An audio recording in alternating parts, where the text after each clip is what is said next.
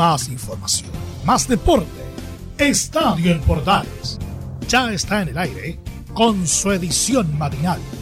La primera de Chile, uniendo al país de norte a sur.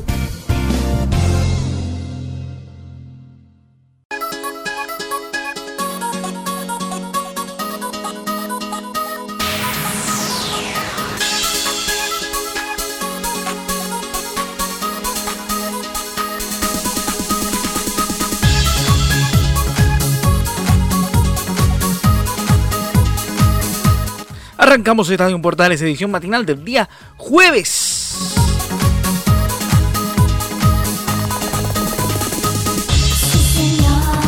Rápidamente nos metemos en titulares, vamos a hablar del partido de Unión Calera, que perdió, que tuvo un, mal cotejo, pero peor cotejo, peor lo pasó Guachipato.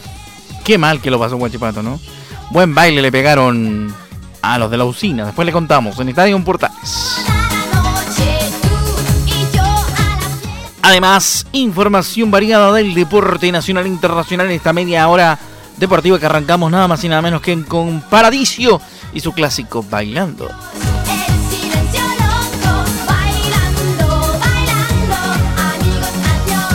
Bien noventera, arrancamos la música de estadio en Portales en esta edición. Su amigo Rodrigo Jara al micrófono para la conducción del día de hoy. La producción periodística de Laurencio Valderrama, como siempre, para el equipo matinal de estadio en Portales. Arrancamos nuestro programa contándole varios detalles que tienen que ver con la próxima fecha y también lo que pasó en Sudamericana. Rápidamente les cuento. Nos vamos a meter en, en, en noticias variadas. ¿eh? Mire, ¿Cómo se lo explico? Sí, ¿cómo se lo explico sin sin empezar con la mala noticia? De manera simple, Flamengo igualó con Liga de Quito y le dio una manito en la matemática a Unión La Calera. El equipo cementero quedó con chances de ir a la Sudamericana en la última fecha, pese a que está eliminado de la Copa Libertadores. Flamengo con Mauricio Isla en la banca igualó 2 a 2 con Liga de Quito este miércoles en la Copa Libertadores y le dio una manito a Unión La Calera, último del grupo G, en la quinta fecha del torneo continental. Con este resultado, Liga de Quito sumó 5 puntos y quedó al alcance de los caleranos que tienen solamente 2 puntos y deberán visitar a los ecuatorianos en la próxima semana en busca del milagro para poder tomar el tercer lugar del grupo y clasificar a la Copa Sudamericana. Flamengo en tanto sumó 11 puntos y está clasificado a la segunda fase de la Copa Libertadores, o a la siguiente fase mejor dicho, aunque en la última fecha deberá luchar por el liderato del grupo ante Vélez que tiene 9 puntos en Río de Janeiro. En el partido Rápidamente le contamos que los goles del Flamengo en el Maracaná fueron de Pedro a los 32 y Gustavo Enrique a los 88. Por los ecuatorianos anotaron Franklin Guerra a los 35 y Johan Julio a los 60. Y le estuvo en la banca 90 minutos, al igual que varios de los titulares que fueron reservados de cara a la final del, del torneo Carioca que jugará el Flamengo ante el Fluminense en una nueva edición del Flu-Fla clásico Carioca en aquel torneo. Así que ahí está la información de que Unión Calera podría con una victoria clasificar a la, a la Copa Sudamericana viniendo desde el cuarto, desde el tercer lugar digo, del grupo en la Copa Libertadores, porque tampoco le fue muy bien al equipo cementero. Ya lo vamos a contar.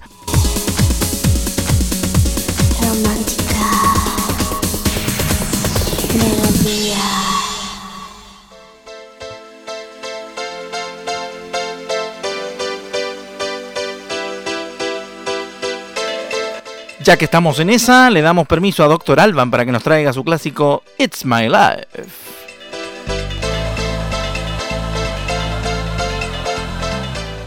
Seguimos en Estadio Portales edición matinal rápidamente contándole varios detalles de la actualidad deportiva en las últimas horas. Ya hicimos una reseña de la, de la situación de uno de los equipos que puede llegar a ayudar a Unión Calera ¿eh? a clasificar, a tener cierta posibilidad. Not so much, como dirían los gringos, pero algo por ahí puede llegar a ver. Ah, no mucho, pero algo podría pasar. Vamos rápidamente con lo que pasó con Huachipato. Porque cayó por goleada ante Rosario Central y se va a jugar la clasificación en la última fecha. El cuadro acerero sumó su primera caída en el torneo continental. Perdió 5 a 0 ante Rosario Central como visité en la quinta fecha de la fase grupal de la Sudamericana y se deberá jugar su clasificación a la siguiente ronda en la jornada final. En el primer tiempo el cuadro argentino impuso una tremenda presión y se puso en ventaja a los 27 gracias a una buena definición del argentino Lucas Gamba. El cuadro canalla siguió insistiendo y se generó un penal dentro del área que fue cambiado por gol por Emiliano Vecchio el gordo a los 36 minutos de la primera parte antes de que terminara la primera parte, un autogol del ingresado Joaquín Gutiérrez a los 44 y un gol de Damián Martínez a los 45 estiraron la ventaja del cuadro local. En el complemento bajó la intensidad del partido y Huachipato realizó cambios para buscar el descuento que no llegó pese a los intentos. En el 78, el ingresado Lucas Martínez de Puy terminó con la pesadilla del cuadro chileno y marcó el quinto gol. Con este resultado, el equipo nacional sumó 10 puntos y quedó como líder del grupo. Perdón, el equipo argentino sumó 10 puntos y quedó como líder del grupo. Eso es. Eh, por su parte, los acereros quedaron con 8 unidades y completaron su clasificación a la complicaron su clasificación a la siguiente ronda de la Copa.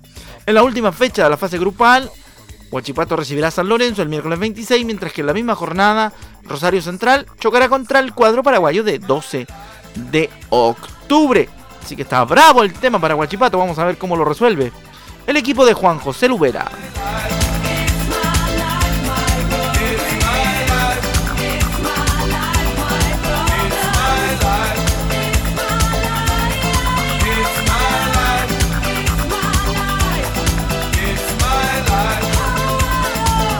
Mermado River resistió ante Santa Fe y triunfó en la Copa Libertadores. Algo curioso porque incluso Enzo Pérez, jugador de campo, eh, terminó jugando como portero, ya le contamos. River Plate tuvo una heroica jornada este miércoles por la quinta fecha del grupo D de la Copa Libertadores de América, al ganar por 2 a 1 al Independiente de Santa Fe de Colombia en un partido en el cual no tuvo cambios disponibles y en el que debió usar al volante Enzo Pérez como arquero, muy parecido a lo que le pasó a Curicó Unido en el Campeonato Nacional frente al equipo de La Serena, donde tampoco pudo presentar eh, variantes debido al COVID-19.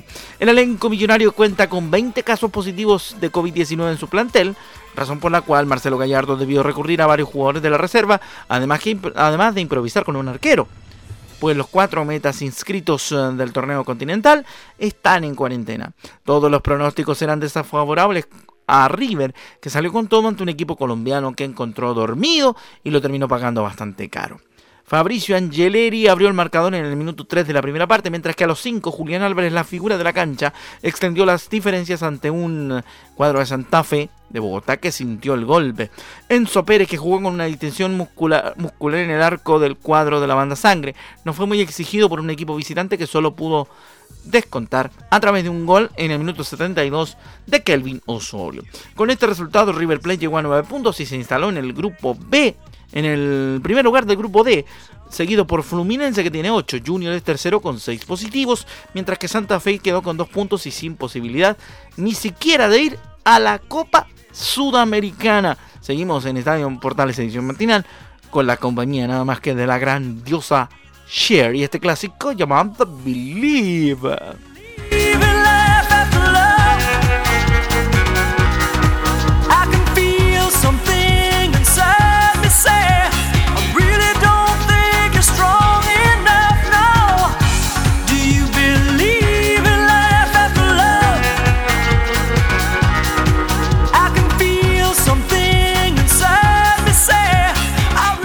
Sigue la información de Estadio en Portales en su versión matinal, por supuesto, a través de la Primera de Chile, también a través de toda la red de medios unidos y la señal de Radio Sport, la deportiva de Chile. En la página del Polideportivo para, para comentar que Belén Canesa se consagró en Italia junto al PDO Salerno. Vamos con aquella información, porque salió campeona de la Serie A de balonmano femenino. ¿ah? Bien, bien. La jugadora nacional Belén Canesa se consagró en la Serie de Italia en balonmano junto al Pedro Salerno tras vencer en el duelo decisivo al Mechanic System Others. El elenco de la deportista nacional consiguió una trabajada victoria de 29 a 24, la que le permitió quedarse con el título en el exigente torneo del, balonmano italiano. La chilena fue titular ante el Mechanic System Others y cumplió de gran forma en la parte defensiva sin lograr convertir en el partido. Así que una de balonmano muy buena. Pues tenemos una campeona en un eh, exigente torneo como es el italiano.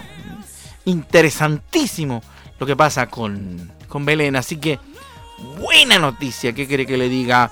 Otra más del polideportivo porque le voy a contar rápidamente que Alberto Abarza conquistó dos medallas de oro en el Open Europeo de Portugal. El chileno sumó dos nuevas preseas con miras a los Juegos Olímpicos en la versión para, por supuesto, en el Paralímpico. El nadador paralímpico nacional Alberto Abarza logró este miércoles dos medallas de oro al quedarse con los 200 metros libres y los 100 metros de espalda en el Open Europeo que se desarrolla en Portugal. El chileno está preparando su participación en los Paralímpicos de Tokio 2020. Logró en la jornada del lunes su primera presea dorada al imponerse en los 100 metros de espalda con un minuto de con un tiempo de 2 minutos 4 segundos y 40 y 39 milésimas. Eso es. En esta jornada, en tanto, confirmó su excelente nivel en la jornada de ayer al ganar 200 metros libres con un crono de 4 minutos 20 segundos y 27 centésimas. Muy bien por nuestro querido Alberto Abarza. Saludos para Alberto. Hace muchísimo rato que, que no teníamos datos de Alberto. ¿eh? Pero, oiga, le voy a seguir contando cosas positivas porque Chile clasificó al Mundial de Tenis en silla de ruedas, el eh, Wheelchair Tennis World Cup. Brian Tapia y Alexander Cataldo lograron sendas, victorias ante Australia. El equipo chileno de tenis en silla de ruedas consiguió su clasificación al Mundial de la especialidad luego de vencer a Australia por 2 a 0 en el grupo 2 de las clasificatorias al evento que se realizará entre el 27 de septiembre y el 3 de octubre en Cerdeña, Italia. A primera hora, Brian Tapia le dio el primer punto a Chile luego de vencer por 6-2 y 6-0. Luego Alexander Cataldo sentenció la victoria al derrotar por 6-4 y 6-3 a Ben Wicks. Con este resultado, Chile vuelve a estar presente en un mundial masculino de la especialidad tras una ausencia de 10 años.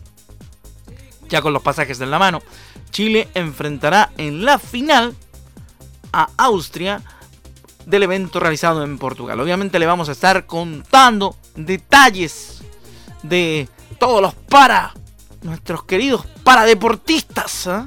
acá en Estadio Portales edición matinal. Tenemos la fortuna, gracias a Dios, de conocer a muchísimos de los muchachos que hacen deporte paralímpico y le meten garra y corazón al deporte adaptado a nivel global. Así que un gran aplauso para todos los que hacen un gran esfuerzo por representar a nuestro país en el deporte paralímpico. Bueno, a Calera no le fue bien definitivamente en su periplo copero porque perdió por 2 a 1 frente a Vélez Sarfield por la fecha por la fecha 5 y si consideramos lo que comentábamos previamente eh, tenemos obviamente un equipo calerano con muy pocas posibilidades de clasificar porque incluso la mano que, que hablábamos que le dio Flamengo eh, le puede servir bastante poco si no, si no consigue una, una victoria. Porque Perdió frente a Vélez Starfield por dos goles a uno, resultado que lo dejó sin chance de poder avanzar en el, en el certamen continental. Tuvo un intenso arranque el partido en el José Amalfitane cuando a los dos minutos de juego Cristian Tarragona se encargó de abrir la cuenta a favor del elenco local. Sin embargo, a los cuatro, Jason Vargas, quien con un certero derechazo puso la paridad en favor de los calenanos. En el transcurso de la, de la primera mitad, el cuadro de Liniers impuso el ritmo y desbarató el sistema defensivo del cuadro dirigido por Lucas Marco Josep. Fue así que en el minuto 39, luego de una jugada elaborada por Francisco Ortega en el sector de la izquierda del ataque, terminó con el gol de Tiago Ahumada, desnivelando nuevamente la cuenta antes del término del primer tiempo. Durante la segunda mitad del partido, el equipo comandado por Mauricio Pellegrino se dedicó a cuidar el resultado y a defenderse usando la posesión de balón ante los escasos intentos del cuadro cementero por llegar nuevamente a la igualdad ni siquiera con el ingreso de Andrés Vilches para acompañar a un sacrificado Sebastián Sáez en el ataque. En el Fortín también vio acción el chileno Pablo Galdames en el minuto 67 cuando sustituyó a un lesionado Federico Mancuello. Con este resultado final, Unión La Calera se quedó en el último lugar de su grupo con dos puntos. Pensando en una posibilidad de ir a la Copa Sudamericana como mejor tercero, deberá esperar que Liga de Quito no derrote a Flamengo en esta jornada. Y de hecho, así sucedió porque Flamengo le terminó ganando al cuadro de Liga de Quito, como contábamos, y ganar su duelo contra los ecuatorianos en la última fecha de la fase. Vélez, en tanto, quedó en un buen escenario para poder encaminarse hacia los octavos de final, con nueve puntos en el segundo puesto del grupo. Así que la manito, como decíamos, que le, le brindó ahí mm, el elenco de Flamengo, a lo mejor le sirve a Unión Calera, pero tiene que mejorar un poco su, su performance. Si no, tendrá más de algún tipo de inconveniente y seguramente será algo para tomar en cuenta más adelante. Continuamos con más información en el último tramo de nuestro programa. Ya nos queda poquito y le vamos a seguir contando novedades eh, del mundo del deporte. Nos volvemos a meter en el fútbol, nos volvemos a meter en la información. ¿Por qué? Porque Guardiola, Conte, Simeone y el maestro Marcelo Bielsa, aguante Bielsa forever, pelean el ranking de eh, los mejores técnicos del mundo. El medio especializado 442, el 442 de Inglaterra, realizó un ranking con los mejores directores técnicos de la actualidad en base a los resultados de las últimas temporadas, tanto en el plano local como internacional. El número 20 es Eric Ten Hag del Ajax. ¿ah? Tremendo entrenador holandés. 19, Mourinho del, de la Roma. 18, Julen Lopetegui del Sevilla. Ex DT de la selección española también. 17, Stefano Pioli del Milan. Buen técnico también Pioli. ¿eh? Juega con un 3-5-2 bastante interesante Steven Gerrard del Glasgow Rangers está en la posición número 15. 14, Carlo, Carleto, Carlo Angelotti del Everton. ¿eh? También, por supuesto, está presente en el ranking Ole Gunnar Solskjaer del Manchester United. Maravilloso. Marco Rose está décimo segundo del Borussia Mönchengladbach. En el décimo primer lugar, Silencio, chilenos. El maestro Marcelo Bielsa. Tomen asiento, por favor. ¿Ah? En el número 11, el maestro Marcelo Bielsa. Décimo está Brendan Rogers del Leicester City. Buen técnico también. Brendan Rogers tiene varios sistemas tácticos interesantes. Noveno, Giampiero, Giampiero Gasperini del Atalanta. Un tipo acusado, fíjese usted, de, de ser uno de los conservadores del Catenacho. Nada que ver, ¿eh? Octavo está el técnico del PSG, Mauricio Pochettino. Séptimo, Thomas Tuchel del Chelsea. Sexto, Hans-Dieter Frick del Bayern Múnich. Del Bayern Múnich. O si debo decir en, estricto alemán, Bayern München. Julian Niexmann del RB Leipzig también está en la quinta ubicación del ranking. Cuarto, el maestro Jürgen Klopp. También Palmas para don Jürgen. Técnico del Liverpool. Maestro. Tercero, el argentino Diego Simeone del Atlético de Madrid. Segundo, el técnico de los chilenos, Antonio Conte del Inter de Milán. Y puntero de este ranking, nada más y nada menos que Pep del Manchester City, Josep Guardiola. ¿ah? Esos son los eh, componentes de los 20 directores técnicos más importantes del año para los que pelean por el cetro de mejor técnico del planeta. Son extraordinarios con, con el desarrollo táctico de esos técnicos. Realmente la rompen. Así que por eso queríamos darle una vueltecita a este ranking realizado por la revista internacional Fofochu, la 442.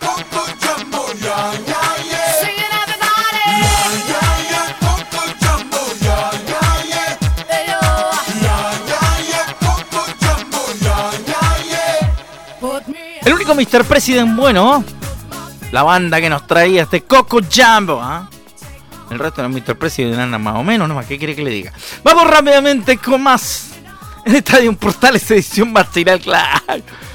No nos metamos en esas andaduras, por favor, a esta altura del día. Vamos rápidamente entonces con mucha más información porque nos queda la última parte, ¿eh? Tal cual como les decíamos, tuvimos ya el informe completo de nuestro compañero Laurencio Valderrama, quien, quien nos, comentaba desarrollo de información de lo que tiene que ver con los eh,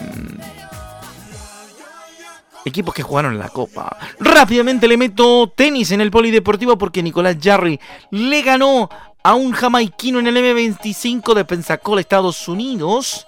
El chileno regresó a las canchas luego de un par de semanas de descanso. El tenista nacional Nico Jarry de 326 de la ATP cumplió con los pronósticos y le ganó a su rival de primera ronda en el M25 de Pensacola, Estados Unidos.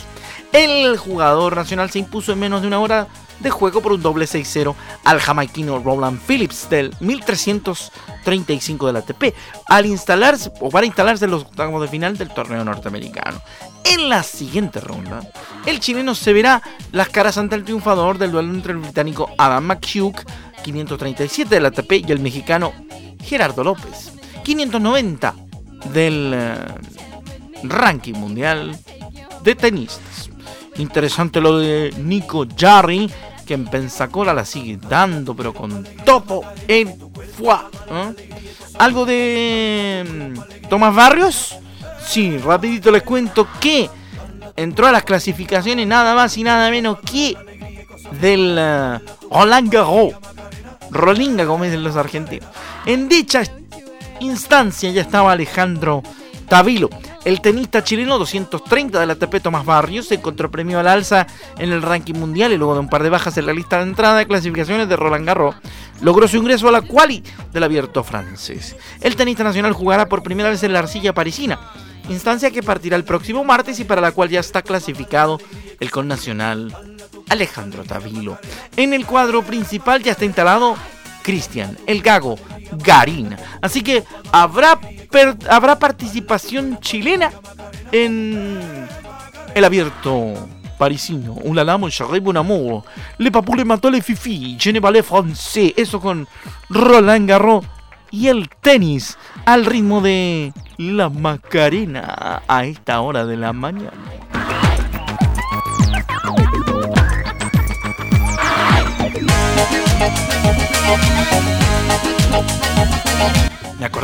Me acordé, entre nosotros, me acordé del vagón de los deportes. Vamos rápidamente entonces con el último tramo de nuestro programa.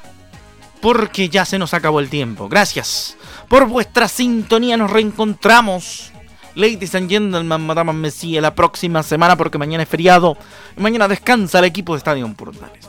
A nombre de todos los que desarrollamos este programa, se despide su amigo Rodrigo Antonio Jaraguilar con la producción periodística del señor Laurencio Valderrama Poblete LVP. Así que nos volvemos a encontrar la próxima semana. Aproveche de descansar, quédese en casita, aproveche el feriado y comparta con nosotros la programación de Portales Digital. Ya viene Leonardo Mora con el Portaleando la Mañana y en todas nuestras emisoras afiliadas a la red de Medios Unidos, su programación habitual. Un gran abrazo, se queda en casa, páselo bien y nos encontramos la otra semana. ¡Show!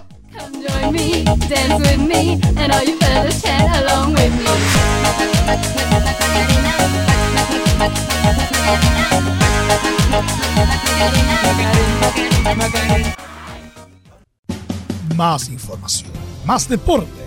Esto fue Estadio en Portales, con su edición matinal. La Primera de Chile, viendo al país de norte a sur.